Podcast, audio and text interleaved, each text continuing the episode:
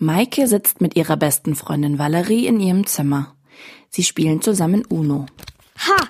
Einmal aussetzen, dann bin ich noch einmal dran. Und hier zwei Karten nehmen. Ach, Menno, schon wieder? Das ist unfair. Jetzt hab dich nicht so, das ist ja nur ein Spiel. Und außerdem hast du die Runden davor. Aua! Was ist los? Ah, meine Zähne tun auf einmal voll weh. Zeig mal her. Vorsichtig öffnet Maike ihren Mund. Hm, komisch. Deine Eckzähne sind auf einmal viel länger als deine anderen Zähne. Das ist nicht lustig, es tut richtig weh. Nein, wirklich. Schau doch selbst nach, wenn du mir nicht glaubst. Maike schaut in den Spiegel. Und tatsächlich, ihre Eckzähne sind auf einmal viel länger als ihre anderen Zähne. Langsam betastet sie die Eckzähne. Aua, die sind ja richtig spitz. Was passiert bloß mit mir? Und irgendwie schaue ich auch so blass aus. Hey, irgendwie geht's mir nicht so gut. Ich glaube, ich möchte jetzt lieber alleine sein. Alles klar, gute Besserung. Tschüss.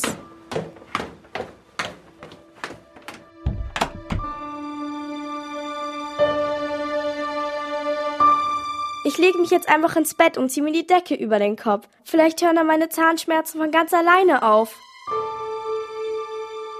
Wieso kribbelt meine Haut auf einmal? Maike legt sich ins Bett, kuschelt sich in ihre warme Decke und versucht an etwas anderes als die Schmerzen zu denken. Erschöpft schläft sie ein. Draußen zieht ein Unwetter heran. Ein gewaltiger Donnerschlag reißt Maike aus ihrem Schlaf. Doch sie hört nicht nur das Gewitter.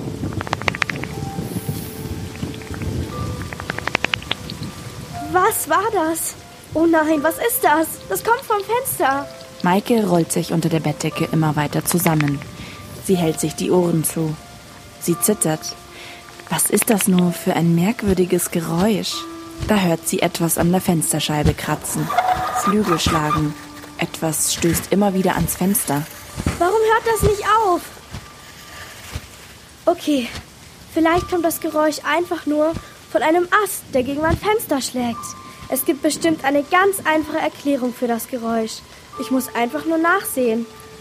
Maike nimmt all ihren Mut zusammen. Ganz langsam schlägt sie die Bettdecke zurück und steht auf. Vorsichtig tastet sie sich durchs Zimmer. Es ist stockdunkel. Ein Blitz erhellt das Zimmer. Die Äste der Bäume werfen lange und gruselige Schatten. Maike zuckt zusammen und bleibt stehen. Ein Schauer läuft ihr eiskalt den Rücken hinunter. Es ist alles gut. Das ist nur ein kleines Gewitter. Gleich bin ich beim Fenster. Nur noch ein paar Schritte. Was ist das? Das sind ja. Ah! Vor Maikes Fenster fliegt eine Wolke aus aufgeregten Fledermäusen. Sie kann nichts anderes mehr erkennen. Nicht einmal den großen Apfelbaum, den sie so gerne mag.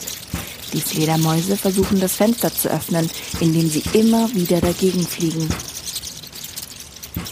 Ah, schnell weg hier!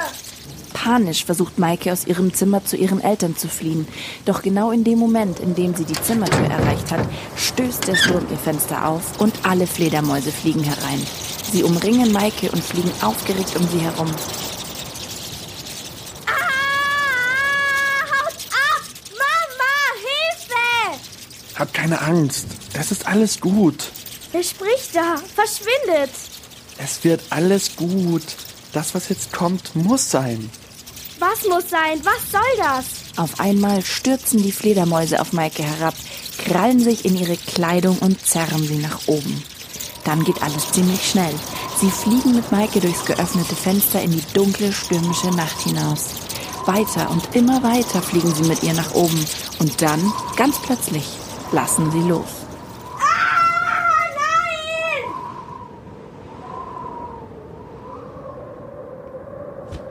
Hä? Ich, ich fall ja gar nicht. Ich, ich fliege? Wie kann das sein? Sind das etwa Flügel? Wieso hab ich Flügel?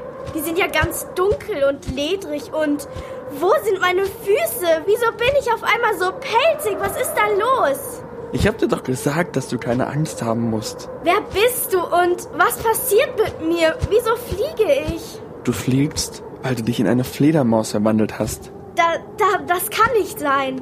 Du fliegst doch, oder? Also kann es sehr wohl sein. Ich träume, ganz klar. Das ist alles nur ein Traum. Nein, ist es nicht. Aber vielleicht sollten wir landen. Dann kann ich dir alles besser erklären. Wie soll ich denn landen? Ich weiß auch nicht einmal, wie ich es geschafft habe zu fliegen. Ach, das ist gar nicht so schwer. Einfach das Ziel anvisieren und langsamer mit den Flügeln schlagen. Das bekommst du schon hin. Aber das war leichter gesagt als getan. Zusammen mit den anderen Fledermäusen fliegt Maike ihren Garten an. Sie zielt auf eine ganz bestimmte Stelle neben dem Rosenbusch, den sie so gerne mag. Langsamer mit den Flügeln schlagen, hat er gesagt. Okay, gut. Ich bin direkt über dem Boden und. Ah!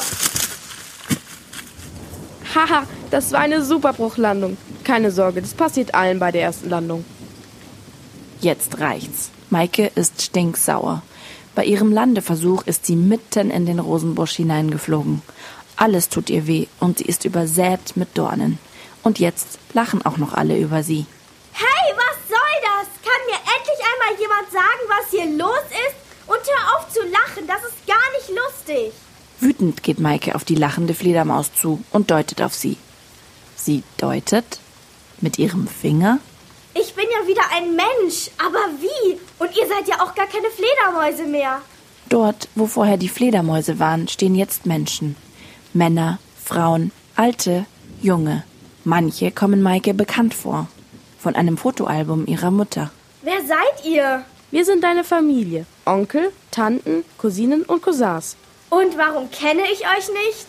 Das ist so üblich bei Vampiren. Man lernt seine Verwandtschaft erst bei der ersten Verwandlung kennen. Bei was? Vampiren? Ja, Maike, du bist ein Vampir.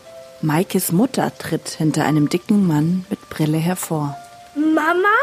B bist du auch ein Vampir? Endlich kann ich dir alles erzählen. Wir werden so viel Spaß haben, wenn wir gemeinsam durch die Nacht fliegen. Ich habe mich schon so lange auf diesen Moment gefreut. Aber wieso weiß ich nicht, dass ich ein Vampir bin? Und dass du und Papa auch welche seid? Vampire verwandeln sich erst zwischen dem 10. und 12. Lebensjahr. Vorher sind sie eigentlich ganz normale Menschen. Maike hat noch so viele Fragen. Ihr schwirrt der Kopf. Aber dafür will sie mit ihrer Mama alleine sein. Und vor allem muss sie erstmal unbedingt nochmal was machen. Mama, können wir nochmal fliegen? Das hat irgendwie schon Spaß gemacht. Natürlich. Und los. Und so fliegt Maike zusammen mit ihrer Mama gemeinsam durch die tiefschwarze Nacht. Je länger sie fliegt, desto mehr Spaß macht es ihr. Und sie hat auch gar keine Angst mehr.